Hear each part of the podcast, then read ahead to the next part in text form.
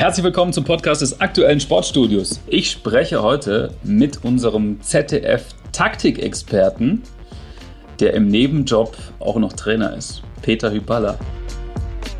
Und er macht das jetzt schon ziemlich lange, Bundestrainer.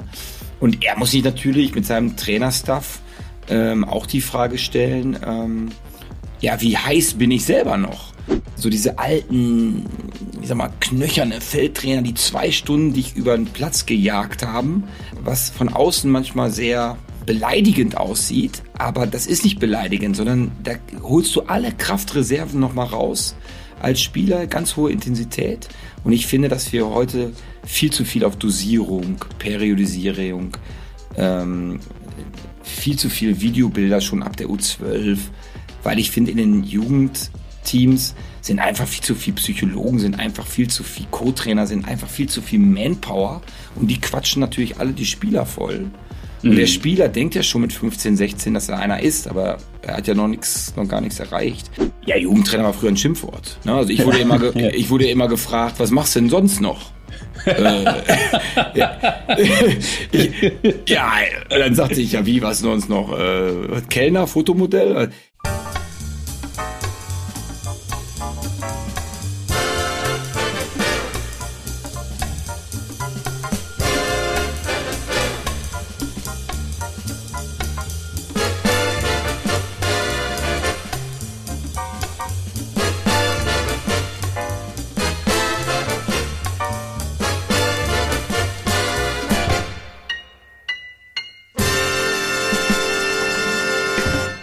Hallo Peter. Hi Jochen. Im Nebenjob ist gut, ey. Hauptjob, dein Hauptjob ist doch ZDF-Taktikexperte, oder nicht? Ja, der ist auch anstrengend, ne? Ähm, ja, aber ich mache beides immer gerne, weil, weil ich die, finde, weil die Kollegen so anstrengend sind, ne? Die Moderatoren beim ZDF. Ja, äh, Katrin und äh, Fossi gehen noch, aber Jochen Breyer ist brutal anstrengend. nee, aber ich mache ich mach ja immer gerne sehr, sehr viel, weil du dann halt sehr vielfältig auch alles so ja, erkennst und es macht ja auch Spaß. Mhm.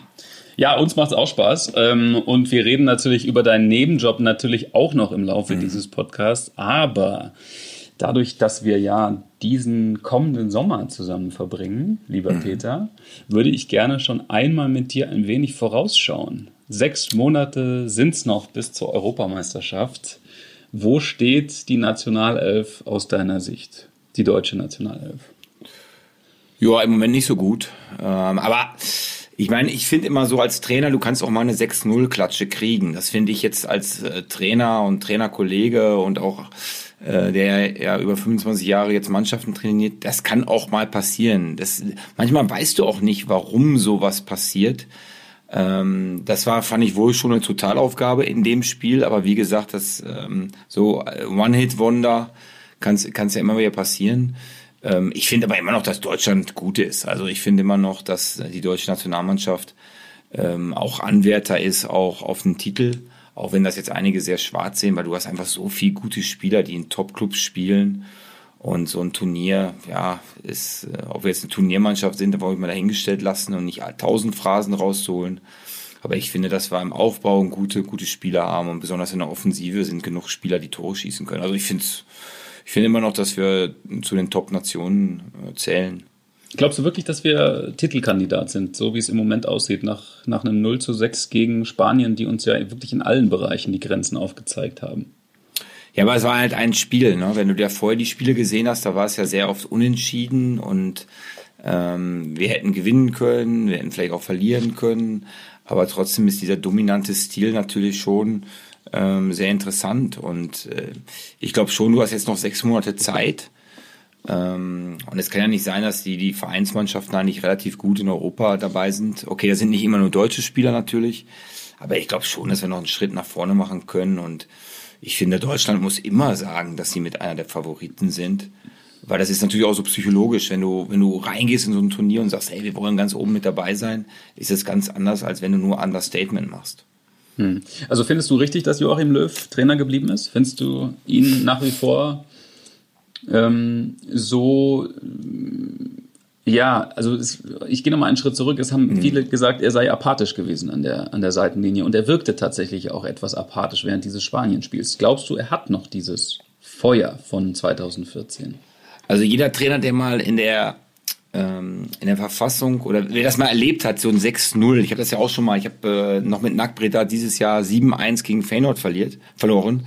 Gut, ich bin immer ein Typ, der an der Linie steht. Wollte ich gerade sagen. Ab, ja, du bist dann eher nicht apathisch, oder? Ja, aber, da, aber das war von mir dann auch nur noch Barcoaching irgendwann. Das war nur noch irgendwie äh, weil ich was bin heißt, Typ. Was heißt Barcoaching? Ja, nur noch auf geht's, kommt Jungs. Äh, also es war eigentlich nicht mehr so ein inhaltliches Coaching irgendwann. Mhm. Ähm, und ich bin ein Typ, der, ja, ich krieg glaube ich einen Herzinfarkt, wenn ich so sitze. Also das macht jeder Trainer ja auch ein bisschen anders. Ich glaube, er hat in dem Spiel resigniert.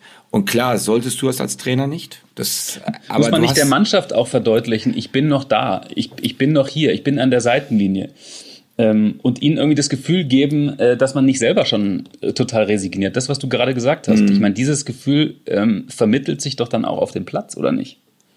Ja, auf jeden Fall. Und das hast du ja gesehen, das war ein, ein Trainer-Spielerspiel. Und er hat in dem Spiel resigniert. Und ähm, mhm. aber das passiert mal. Klar, du hast recht, das darf nicht passieren. Das sollte nicht passieren. Aber das hatte ich auch schon mal. Also du hast auch manchmal so bei Trainingseinheiten, wo du resignierst, wo Torschusstraining und du erklärst 5000 Mal und die schießen doch alle übers Tor und du denkst, ja, bin ich jetzt hier die Flasche oder seid ihr jetzt hier die Lutscher? Also was, was ist denn jetzt hier los? Und irgendwann, weil ich meine, die außerhalb immer von Trainern stehen, die denken immer, es ist immer ein sexy Beruf. Aber es ist auch oft dasselbe. Also es ist ähm, es sind halt immer 90 Minuten, es ist halt immer Training, es ist halt immer Ansprache und es ist immer 11 gegen 11. Also es ist nicht immer, es ist manchmal auch langweilig, also für dich als Trainer. Und er macht das jetzt schon ziemlich lange, Bundestrainer. Und er muss sich natürlich mit seinem Trainerstaff ähm, auch die Frage stellen, ähm, ja, wie heiß bin ich selber noch? Und ähm, man muss natürlich auch den Co-Trainern auch die Frage stellen, weil alle fokussieren sich immer auf Joachim Löw. Aber ähm, pusht da auch mal irgendeiner äh, Joachim Löw oder ist, spricht auch mal einer dagegen? Und das ist, glaube ich, so ein bisschen die Gefahr, weil äh, Olli Bioff und Joachim Löw sind ja so ja sehr eng zusammen und mm, es kann natürlich passieren, wenn du nie Konfliktpotenzial hast, also wenn du nie einen hast, der dagegen ist. Ne, mit Matthias Sammer war ja ein Sportdirektor mal da, der wahrscheinlich auch mal andere Ansichten hatte. Mm, Und dann gibt's Reibung und Reibung gibt Energie. Äh, weil ich finde Konflikte nicht immer ein negatives Wort und mm, das mm. das fehlt mir ein bisschen, weißt du, da da sieht auch jeder dasselbe aus, jeder hat dasselbe Sakko an, jeder hat so ja, es ist so ein bisschen diese die dieser Slogan die Mannschaft äh, gefällt mir eigentlich auch nicht so, sondern ich finde immer so, du musst ein bisschen ja auch Individualität drin haben und äh, auch uns Cheftrainer muss auch mal irgendeiner Energie geben. Ob das ein Co-Trainer ist, ob das ein Sportdirektor ist, ob das ein Präsident ist oder ob es die Spieler auch mal sind. Ne, die auch mhm. mal sagen. Also auch mal Widerspruch geben. Ja, Widerspruch, andere Ideen und ähm, ja, und, und, und ich glaube, es ist auch, ist auch äh, Löws Style, ist das, ne? Der ist halt, ja, ich meine, also ich glaube, wenn ich Weltmeister geworden wäre, da wäre ich auf den Knien gerutscht mit dem Pokal vor den Zuschauern. Und er hat ja auch relativ locker und gechillt, das alles so mitgenommen. Das ist halt ein, mhm. das ist ein, halt, das ist halt ein richtiger Chiller. Und mhm. klar, wenn du gewinnst, sagen alle, boah, guck mal, wie souverän der ist. Boah, guck mal, wie, ähm, wie ausgeglichen er ist. Und wenn der, wenn er halt verliert, ja, dann ist er emotionslos, dann ist er nicht angriffslustig mhm. und dann ist er mhm. apathisch. Ne? Mhm. Er wirkte natürlich nach dem Spiel auch im Interview relativ ratlos. Andererseits jetzt, ähm, er hat sich ja dann auch geäußert und er wirkt ja jetzt auch wieder kämpferisch. Ähm, also wahrscheinlich hat er diesen Abend dann auch einfach gebraucht, um das erstmal zu verarbeiten. Wie siehst du denn die Mannschaft taktisch im Moment? Ähm, es war ja nach der Weltmeisterschaft 2018, hat Löw sich hingestellt und gesagt hat und gesagt, das war mein Fehler, ich habe das unterschätzt, ich habe zu sehr auf Ballbesitz Fußball gesetzt, ich habe mhm. das auf die Spitze getrieben. Dann kam der Umbruch und er hat versucht, Umschaltfußball zu spielen. Wie siehst du die Mannschaft jetzt? Also ich finde der Ballbesitzfußball ganz gut. Ähm, er, er, wechselt ja manchmal so Viererkette, Dreierkette und so weiter. Ich glaube, äh, was die Mannschaft taktisch ein bisschen mehr lernen muss, ist so, ähm, ja, so ein bisschen diese Switch-Pässe, also so ein bisschen auf die andere Seite relativ schnell spielen. Also sie, sie sind schon immer sehr dominant, spielen sich den Ball ziemlich klar immer in den Fuß und ich glaube, so ein bisschen mehr Raumpässe muss kommen. Also, dass du dich vielleicht auch mal ein bisschen sacken lässt und ähm, ja, dann ja nicht ganz direkt auf Konter, aber schon immer mehr tiefe Bälle spielst. Mhm. Und ähm, ich glaube, das, das müssen sie versuchen, noch mehr hinzukriegen. Ein bisschen zielgerichteter, also ein bisschen tiefer die Bälle spielen. Es ist mir manchmal dann zu viel Flügel, aber das ist in so einem 3, 5, 2, ähm, das, das passiert halt schon manchmal. Oder ein 3, 4, 3 oder so. Äh, da hast du halt mit vielen Flügelangriffen zu tun. Äh, ich finde, taktisch sagst du immer, die überlappen relativ eine Seite. Also sie sind, stehen mit, immer mit vielen Spielern so an der, an, der, an der Seite.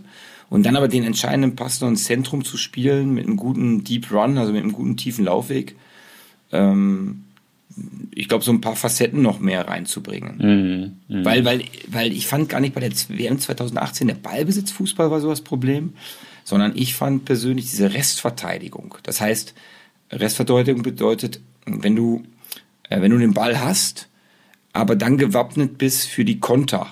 Also die Absicherung die, quasi. Ja, Absicherung, schnelle Innenverteidiger, mm. einen klaren mm. Sechser, der die Bälle abfängt. Mm. Äh, das fand ich, das war ganz, ganz schlecht damals. Und ähm, da kannst du sicherlich auch nochmal Schritte nach vorne machen. Genau, in dem Bereich haben ja auch die Bayern im Moment Probleme. Da merkt ja. man schon auch, dass Josua Kimmich fehlt, oder?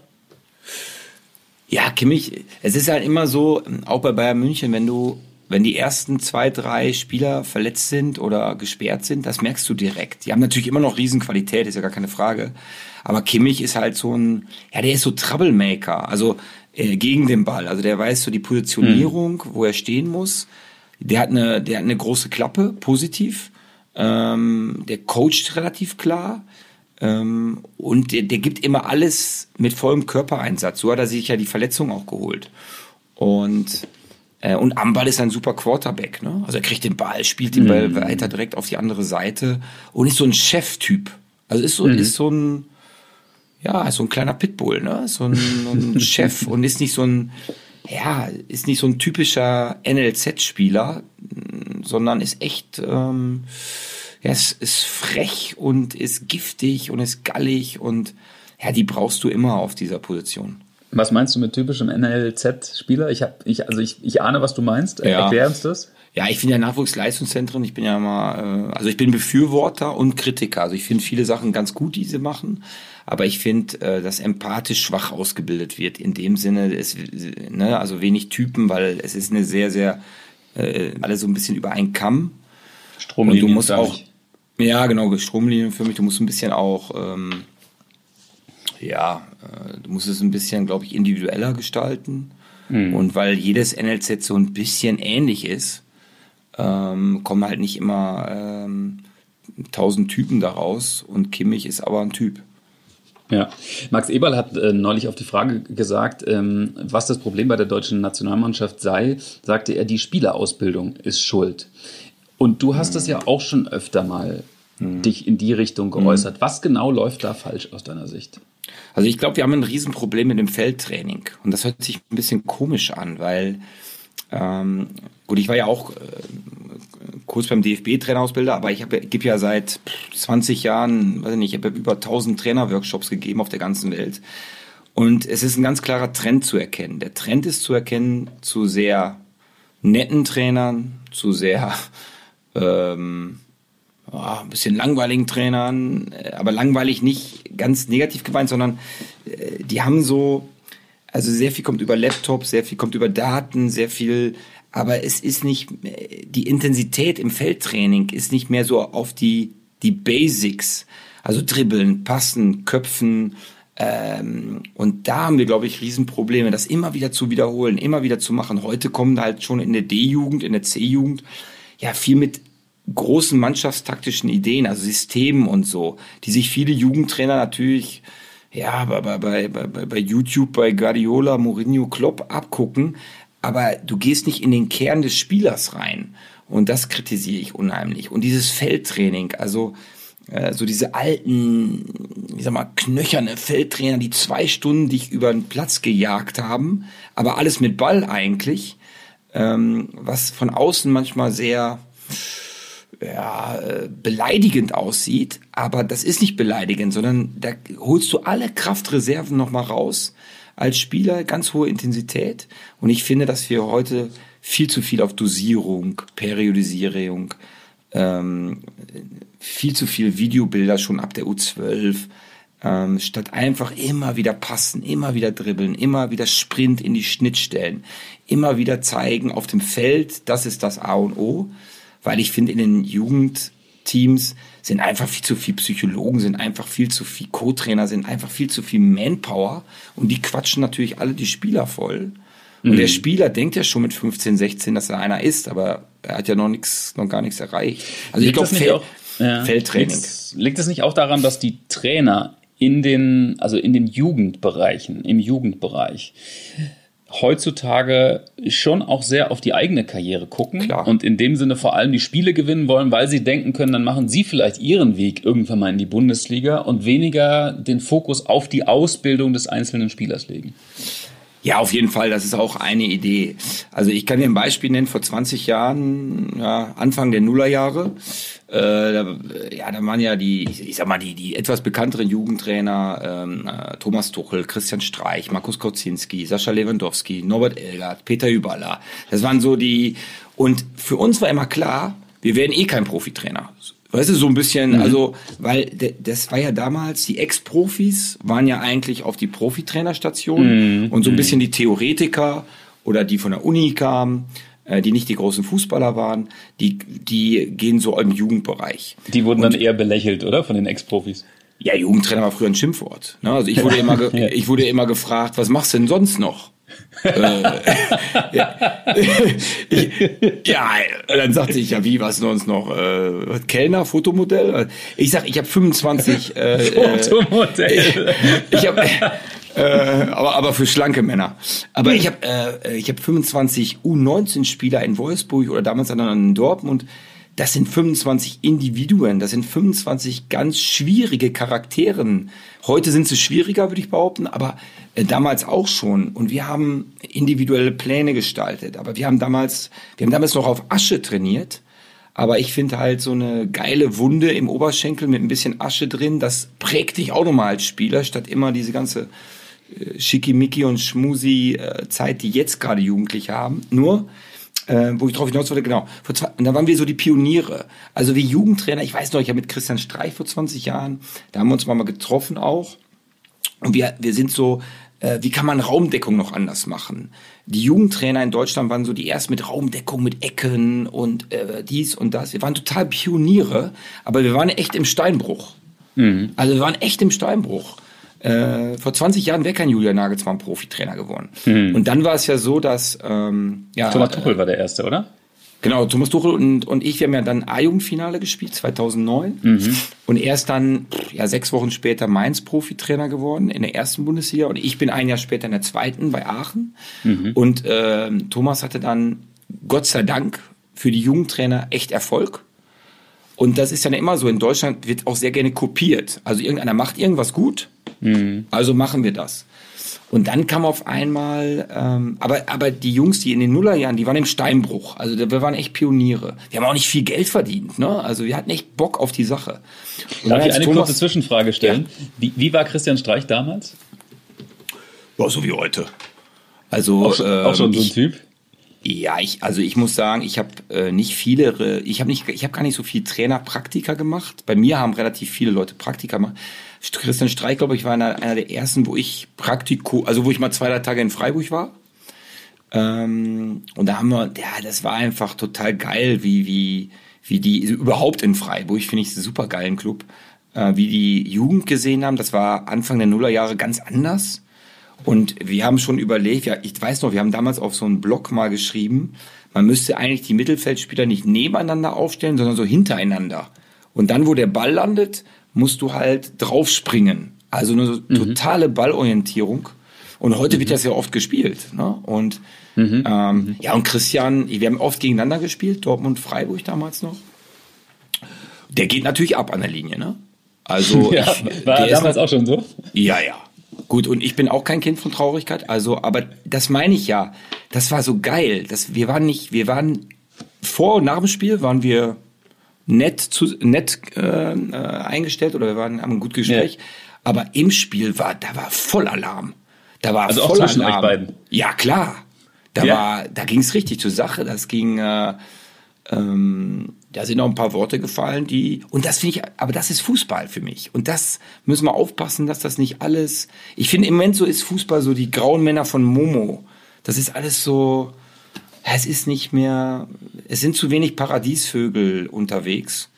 Und, ähm, ja gut, und Christian, und Christian muss ich sagen, was ich besonders an dem schätze, klar, seine ganzen philosophischen Pressekonferenzen und so weiter, aber es, das ist nur ein Teil, sondern er ist mhm. ein richtig geiler Feldtrainer. Mhm. Und das meine ich. Mhm. Und ich glaube, mhm. diese Typen, die müssen auch Trainerausbilder werden im, ähm, äh, in der Trainerausbildung, entweder bei privaten Workshops oder halt beim DFB. Weil ich mhm. finde, dass wir auch hm, Richtung Akademie und so viel zu viel Professoren, Doktoren, wir haben zu wenig Praktiker. Und mhm. Äh, darum schätze ich halt immer diese, die Jungs, die auf dem Feld einfach stark sind. Wer ist eigentlich für dich der beste Trainer der Welt? Boah, ähm, ja, also außer, das, außer Peter Hüberler natürlich. Ja, äh, aber das haben, das haben noch nicht so viele erkannt.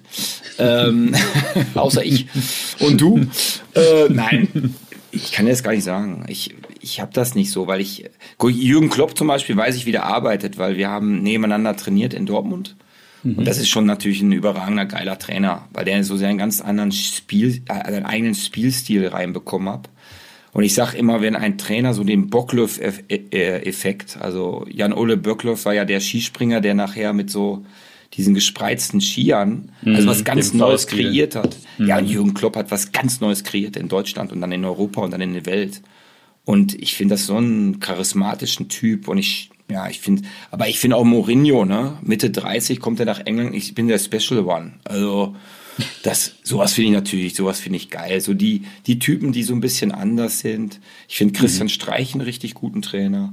Mhm. Ähm, klar, Guardiola musst du immer irgendwie nennen, weil der hat uns Deutschen gezeigt, dass man mit einem sehr, sehr kleinen Spieler wie Philipp Lahm auch auf der Sechs spielen kann. Also hat auch neue Sachen reingebracht. Ähm, von früher, da habe ich natürlich nicht mehr so viele Bilder im Kopf, so Ernst Happel, ne? weil das mhm. auch wieder so ein eigener Typ war, der total offensiv mit Abseitsfalle, der eigentlich, wenn du dir, weil ich bin ja halber Niederländer, wenn, wenn du dir WM äh, zum Beispiel, ah nee, das war Rinus Michels, aber auch Ernst Happel hat WM 78, äh, die haben ja schon Gegenpressing gespielt. Ne, das war ja, die sind ja mit sieben Mann auf diesen Ball geflogen bei Happel mhm. und äh, die hatten nur dieses Wort nicht. Also diese Trainer. Und vom Gentleman-like muss ich sagen, fand ich immer Ottmar Hitzfeld. Ähm, mhm, ja. weil, äh, weil der ist ja immer, der ist ja immer cool geblieben. Also das fand ich ganz gut. Mhm. Äh, weil du gerade gesagt hast, Klopp ist auch besonders charismatisch. Mhm. Ähm, es wird ja oft gerätselt, wie viel vom Trainerberuf ist eigentlich Taktik und ja. wie viel ist Menschenführung. Ich habe mit Julian Nagelsmann mal darüber gesprochen und der meinte 80 Prozent Menschenführung. Ja, ja. Würdest du es auch so sehen? Also, also ich, ja, ich bin jetzt, äh, ich weiß nicht, neun Tage bei Wiesla Krakau und ich habe so 20 Stunden Tage und von diesen 20 Stunden Tage, aber das ist, das ist normal, wenn du neu bist, ähm, will ja jeder was von dir. Und von diesen 20 Stunden merke ich, es sind eigentlich 17,5 Stunden Gespräche mit mhm. Mitarbeitern, mit dem Staff, mit den Spielern, mit Pressesprecherin, mit ähm, Präsident, mit Vizepräsident, mit dem Platzwart, mit dem, äh, der das Hotel besorgt. Und jeder will so Liebe. Also jeder will Aufmerksamkeit. Wertschätzung, ne? Wertschätzung. Vielleicht wollen auch einige schleimen, das kann auch sein beim neuen Trainer, aber ähm, und dann merke ich irgendwann, da gehe ich zu meinen Spezialisten im Trainerteam und dann reden wir über Training und über Taktik und welchen Plan, wie laufen wir an, wann pressen wir. Ähm, und weil ich schon so ein erfahrener Feldtrainer bin, mache ich das so, ich überlege mir was und dann mache ich einfach. Aber ich stelle mir halt immer vor, wenn ich jetzt noch kein erfahrener Feldtrainer bin, aber das andere Empathische immer machen muss, ähm, ja, das, äh, also wie gesagt, von 85 Prozent der ersten neun Tage waren nur menschliche Gespräche. Mhm. Und 10 Prozent war im Moment äh, eher Taktik, da wollen wir hin. Äh, und ganz viele Automatismen, die man so im Kopf hatte, die hat man gemacht. Ähm, aber das ist, ja, da, da hat Julian recht. Also das ist schon. Und du wirst auf, auf ganz vielen Sachen, Weil gerade bei Julian finde ich es ja überraschend, ja. weil der wird ja immer so zum Taktik-Nerd gemacht. Und da wird ja immer gesagt, der stellt fünfmal pro Halbzeit mhm. die Taktik um, der erkennt das wahnsinnig gut. Mhm. Ähm, der ist da eine Ausnahmeerscheinung so im taktischen Bereich, mhm. aber vielleicht ist er ja eher in, in Sachen Menschenführung eigentlich eine Ausnahmeerscheinung, oder? Ja, ich glaube, es geht ineinander über. Also du musst auf jeden Fall einen Plan haben und eine Taktik haben. Zum Beispiel, wenn wir jetzt reden über, okay, wie laufe ich an, dann wollen die Spieler genau wissen, laufe ich alleine an, schiebe ich nach außen, laufe ich mit zwei Spitzen an und so weiter und so weiter. Mhm. Also du musst einen Plan mhm. haben. Weil die Spieler fragen echt danach. Mhm. Sonst, äh, sonst wissen die einfach nicht auch, was sie machen sollen. Aber ich glaube, bei Julian und bei vielen anderen Trainern ist eine Stärke, die Spieler machen es irgendwann automatisch. A, vertrauen sie voll, was der Trainer sagt also ähm, finden sie äh, seinen Inhalt gut. Mhm.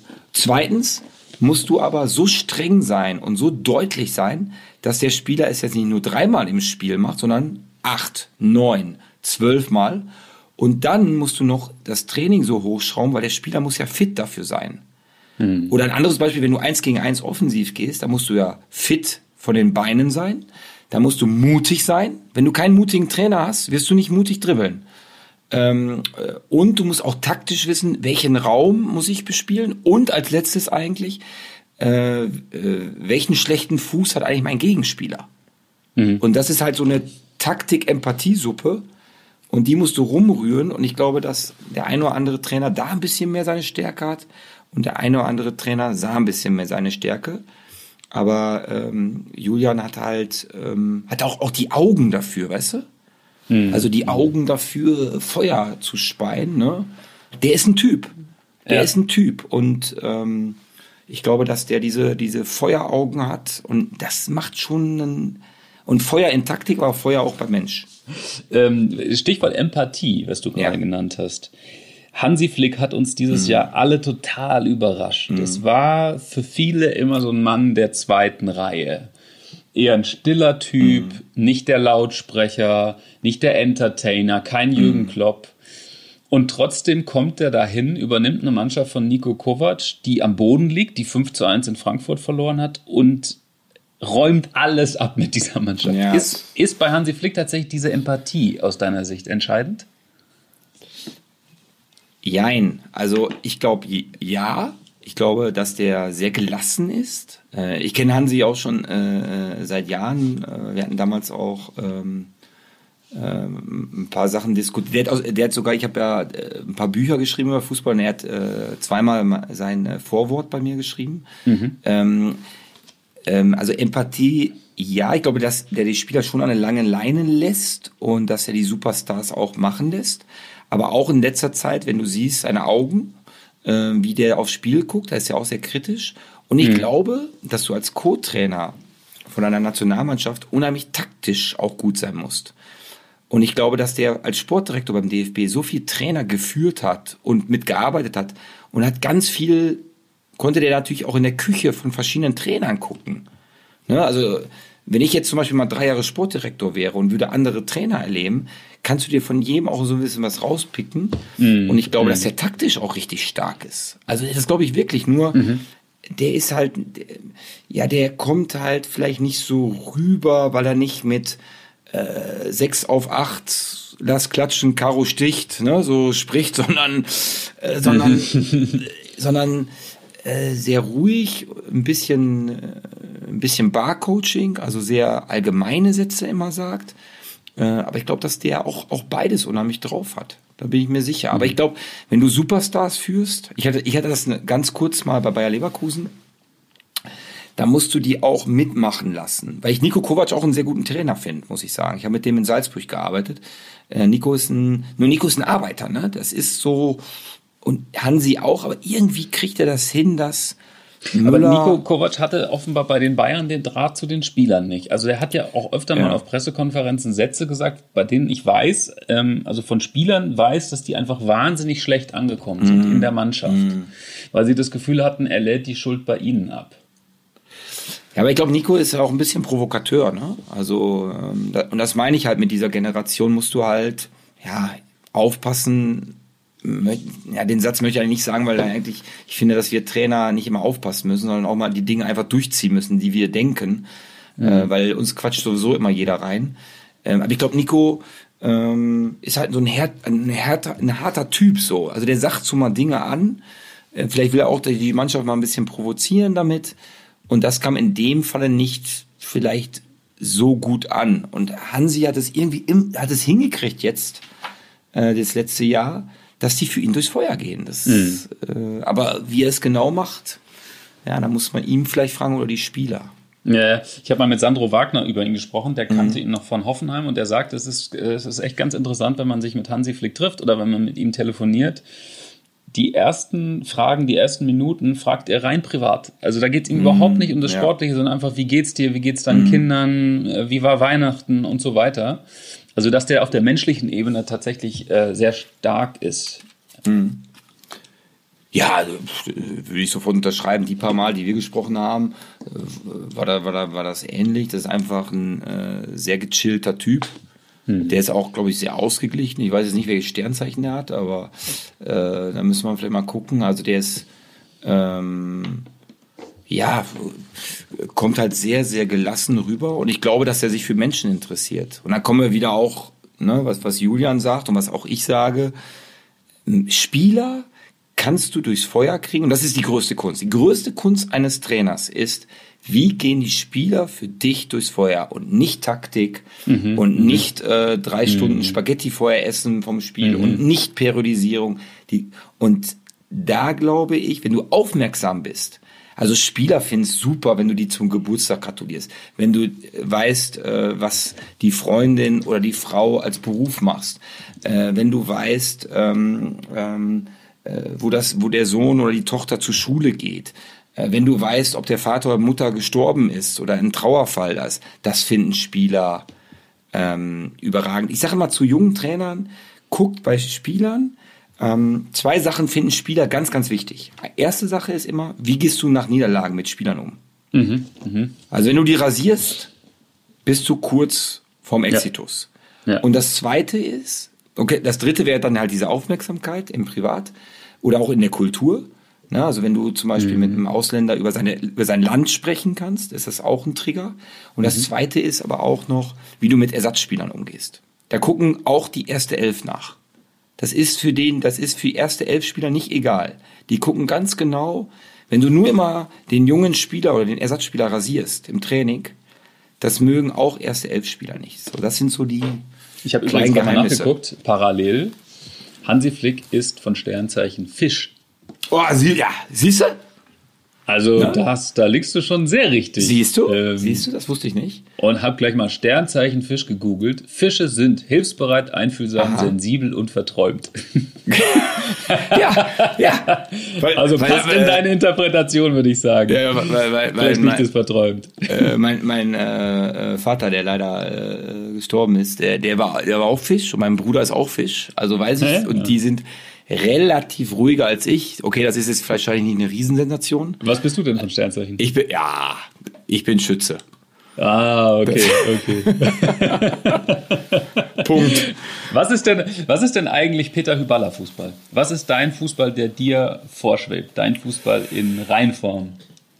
Ja, ich sage mal, es ist ein Mix zwischen diesem Totalfußball, also diese niederländische Idee mit Spielaufbau, mit äh, vielen Positionswechseln in der Offensive ähm, und natürlich, äh, ja, dieser, dieser, dieser Touch von Klopp, ne? Pressing, Gegenpressing, hoch angreifen, viele tiefe Laufwege und tot umfallen nach dem Spiel. Also jetzt äh, nur bild, bildlich, bildlich nur gesprochen, mhm. ähm, sondern alles, alles geben. Aushauen.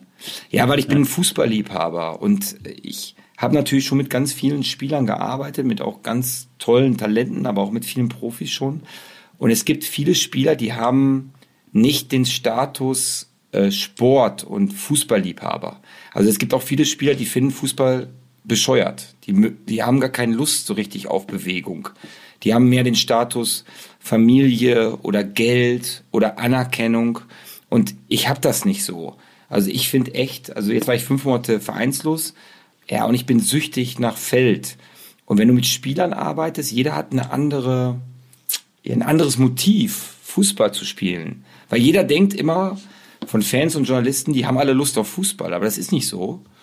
Und ähm, wenn du mit Spielern sprichst und sagst, ja, willst du irgendwann mal Trainer werden oder Manager? Oder sagen die Trainer, auf gar keinen Fall will ich äh, im Fußball bleiben.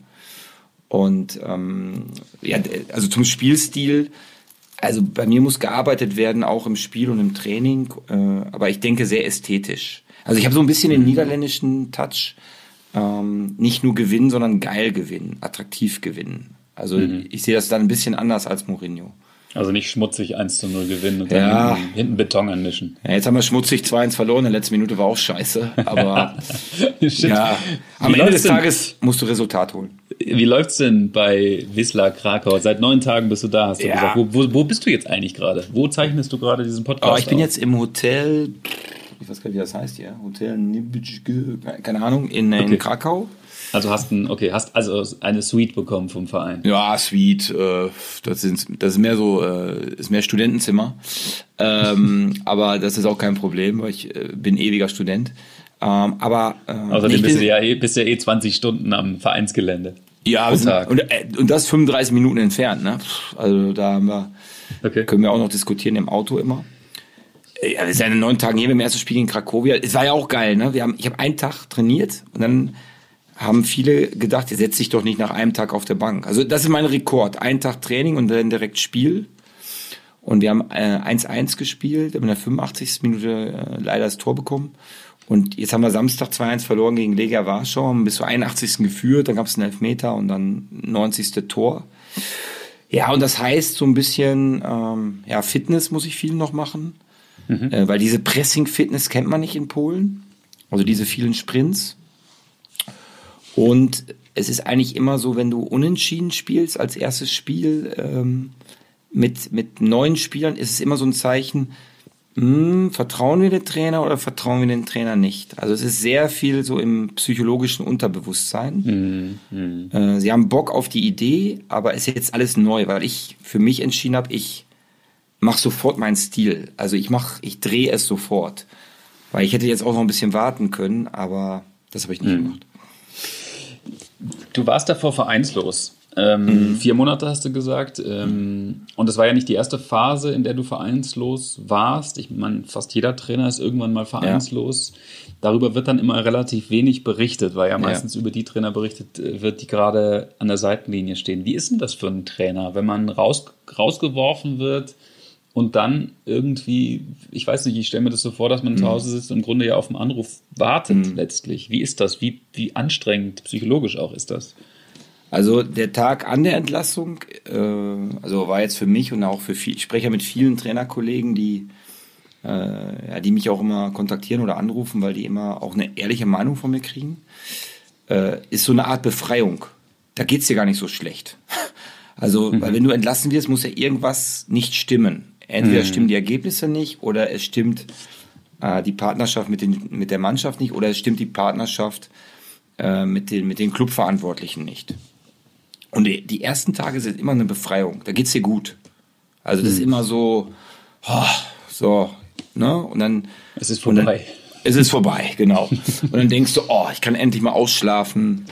Äh, ich kann da wohnen, wo ich auch wieder wohnen will äh, ich bin bei meinen Freunden und so weiter. Und dann kommt mhm. eine zweite Phase und dann denkst du auf einmal, ja, scheiße, die arbeiten ja alle meine Freunde. Äh, ähm, äh, ich, ich, äh, ja, ich kann jetzt bis 11 Uhr ähm, morgens schlafen oder ich kann auch irgendwas machen, aber ähm, es ist dann, es geht so die Einsamkeit los. Es geht auch so ein bisschen, ja, du bist ein Loser. Also da, so fühlst du dich dann mhm. auch ein bisschen, weil du bist nicht mehr im, du bist nicht mehr im Geschäft so drin. Du kriegst mhm. auch mehr. Jetzt merke ich wieder, seit neun Tagen habe ich 170 Anrufe am Tag. Wenn du arbeitslos bist, kriegst du vier. Ja. So, also es geht ja. von null auf 1000 und von 1000 auf null. Kriegt man da und, auch Angst, so nach dem Motto, was ist, wenn niemand anruft? Was ist, wenn ich jetzt irgendwie vom Karussell runterfall? Ja, auf jeden Fall. Also ich sag dir ganz ehrlich, ähm, ich glaube, ich hatte keine Depression, aber ich hatte Erscheinungen davon. Also ähm, du, du musst aufpassen, dass du nicht ins Burnout fällst, weil wenn du es so liebst, ähm, es ist halt eine Sucht. Ich, und ich glaube, das haben ganz, ganz viele Trainer. Ich behaupte fast alle. Weil dieser Beruf ist ja nicht gesund. Aber dieser Beruf hat natürlich klar viel Geld, Status und so weiter und so weiter. Aber wenn du es dann weggenommen hast, wenn weggenommen kriegst, diese Sucht, dann hat das so ein, hat das einen depressiven Charakter. Also das ist dann so, mhm. weil du, ich, ich mache ja noch immer sehr viel. Ich mache dann Workshops. Ich habe jetzt äh, wieder äh, Psychologie studiert in den letzten fünf Monaten. Ich lerne da manchmal eine andere Sprache. Aber du läufst natürlich auch zwei, dreimal im Wald rum. Äh, gut, ich bin jetzt passionierter Läufer, aber äh, du bist so im Privaten, aber du guckst natürlich schon auf äh, transfermarkt.de, welche Mannschaften verlieren gerade. Mhm. Und auf einmal mhm. merkst mhm. du, drei, vier Monate meldet sich keiner. Oder wenn sich einer meldet, dann denkst du, oh nee, das, das will ich eigentlich nicht machen. Und du bist so, du bist out. Du bist so ein bisschen mhm. raus. Mhm. Und, ja. und das, das, das ist halt von himmellos jauchzend zu Tode betrübt. Mhm. Und ähm, also für mich persönlich ähm, jetzt die dritte Entlassungsphase, die ich jetzt hatte, da, wenn du erfahrener bist, ist deine Trickkiste größer. Dann, dann ist es einfacher. Die erste Entlassungsphase für mich, das war nach, also die erste lange war nach Sturm Graz mhm. vor sieben Jahren. Ah, das war die Hölle. Das war die Hölle für mich. Das war ganz, ganz schlimm. Weil du es noch nicht kanntest, weil es ganz neu war für dich wahrscheinlich. Ja, und ich habe echt auch äh, oft gedacht, ich höre damit auf. Ich höre ah, auf mit Trainer. Okay. Also, Ja. Hast du eigentlich, wenn man mal in die Zukunft guckt, hast du eigentlich so, ein, so eine Art Traum oder lebst du Trainer karrieremäßig in den Tag? Also jetzt bist du bei Wiesler Krakau, dass du einfach sagst, ähm, ich will hier gute Arbeit machen und ähm, das Maximum rausholen und danach gucke ich mal? Oder hast du so, ein, so einen Traum, wo du sagst, ja, ich würde schon gern mal Bundesliga, in der Bundesliga einen Verein haben? Ja, also ich hatte immer, ähm, äh, ja gut, ich war ja mal auch einer, oder vor 10, 12 Jahren einer der größten Trainertalente in Deutschland und für mich war klar, dass ich unter 40 Bundesliga-Trainer werde. So, hm. und äh, das habe ich jetzt nicht geschafft. Ähm, das ist äh, ja manchmal auch hart für einen selber, so weil ich immer denke, ja, ja ich gehöre da irgendwie auch hin. Ähm, aber jetzt merke ich immer mehr, ähm, dass es mich zermürbt, wenn ich immer nur an die Zukunft denke.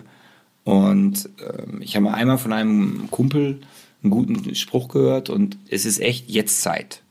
Also jetzt Zeit. Gar nicht immer so viel nach hinten schauen mhm. und gar nicht nach vorne schauen mhm. eigentlich. Mhm. Weil ich habe so viele Sachen erlebt und da bin ich so dankbar für. Also wirklich, weil wir Deutschen haben ja immer so, äh, okay, ich bin nur halber Deutscher, aber wir halben Deutschen haben das auch, dieses Perfektionistische immer. Mhm. Und, mhm. und ich sage dir ganz ehrlich, es ist jetzt Zeit genießen äh, und ähm, ja, ich würde gerne Bundesliga-Trainer machen. Wenn ich aber kein Bundesliga-Trainer werden sollte, dann würde ich nicht depressiv werden, weil ich mhm. jetzt, ja, ich bin so dankbar für mein Leben und die Jetztzeit genießen, auch in Krakau, ich, weil ich muss, ich muss jetzt alles geben. Ich muss jetzt für die Mannschaft da sein. Ich muss jetzt äh, gewinnen und ich muss jetzt, und ich finde diese Jetztzeit finde ich einfach so cool. Mhm.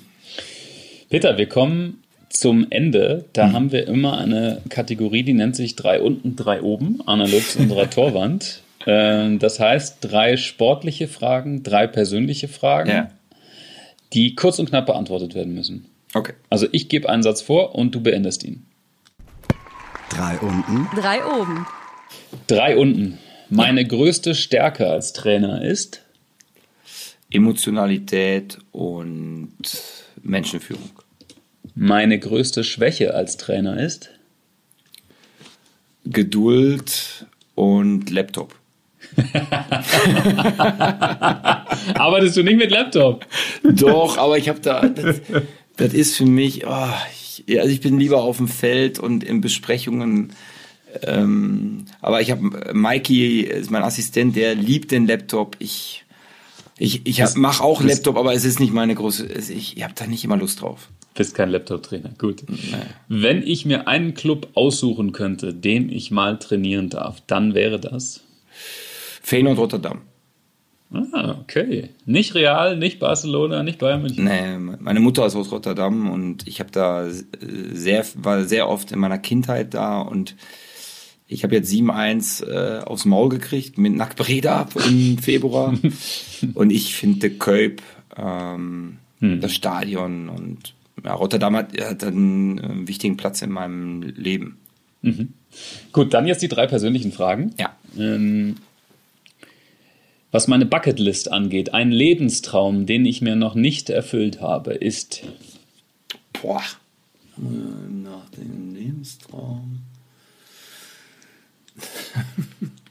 Oder hast du dir schon alle Lebensträume Äh, die, erfüllt? die, die, die richtige Frau zu finden. Okay. Dann, wenn, vielleicht ja in Krakau. Vielleicht ja in Krakau, Peter. Ja, man weiß nie. Man weiß, jetzt Zeit. Jetzt Zeit, genau. Ja. Wenn ich eine Sache an mir ändern könnte, dann wäre das, Na, Geduld. oder eine Macke an mir ändern könnte. ja, geduldiger sein. In, Okay. Geduldiger sein. Und angenommen, du könntest eine SMS schreiben, die alle Menschen, zum Beispiel in Deutschland, bekommen würden. Was würdest du reinschreiben? Auferstehung der Feldtrainer. Würden sich wahrscheinlich 81 von 82 Millionen Deutschen würden sich fragen, was? Was ist das denn? Ja, aber, aber wenn die lesen den Absender Peter Öballer, werden die wieder sagen, ah ja, der, der Verrückte ist klar. Na, das Gute ist, die SMS würde ja dann auch beim DFB bei allen ankommen.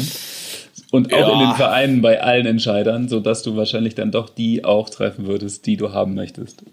Peter, das hat großen Spaß gemacht. Jo. Vielen, vielen Dank für deine Zeit. Alles klar, Jochen. Und ich freue mich, wenn wir uns dann mal wieder beim ZDF sehen. Wann bist du wieder dran? Sportstudio? Äh, ich bin jetzt am Wochenende beim Live-Spiel Dortmund gegen Union Ah, okay. und äh, Sportstudio dann wieder nächstes Jahr. Alles Und- klar. Und ich freue mich natürlich auf den gemeinsamen Sommer dann. Ja, das wird, äh, das wird anstrengend für euch. Für dich auch. Für dich auch. Das glaube ich auch. Peter, vielen Dank und alles Jo. Gute mit Wisla Krakau. Tschüss. Alles ciao. klar, danke. Jo. Ciao, ciao. ciao, ciao. ciao.